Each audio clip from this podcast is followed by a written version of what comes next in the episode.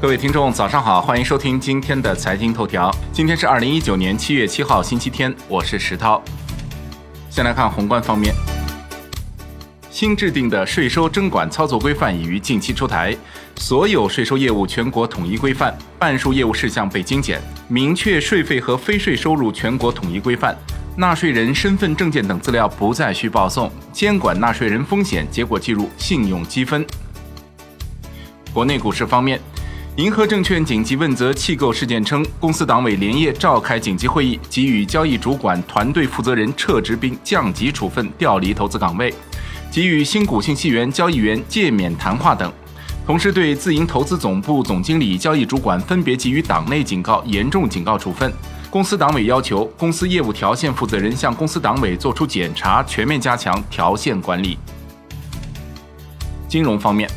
光大银行自七月一日开始推出打新基金 FOF 理财产品，通过公募 FOF 形式，主要投资于以参与科创板主板打新策略为主的公募基金。截至到七月四号，该产品销售额已达四千五百万元。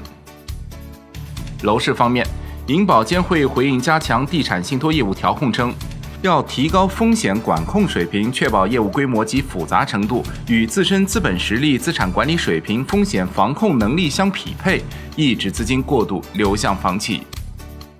江西省出台棚户区改造工作激励措施暂行办法，每年将确定三个社区市和十个县作为棚户区工作激励支持对象，以推动全省各社区市各县真抓实干、担当作为，积极推进棚户区改造工作。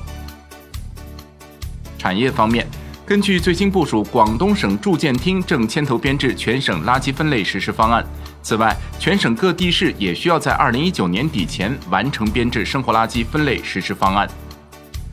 中国首颗智能卫星天智一号在轨运行半年，已成功开展星舰分离成像、自主请求式测控、空间目标成像等十多项试验，涉及智能测运控、智能信息处理等。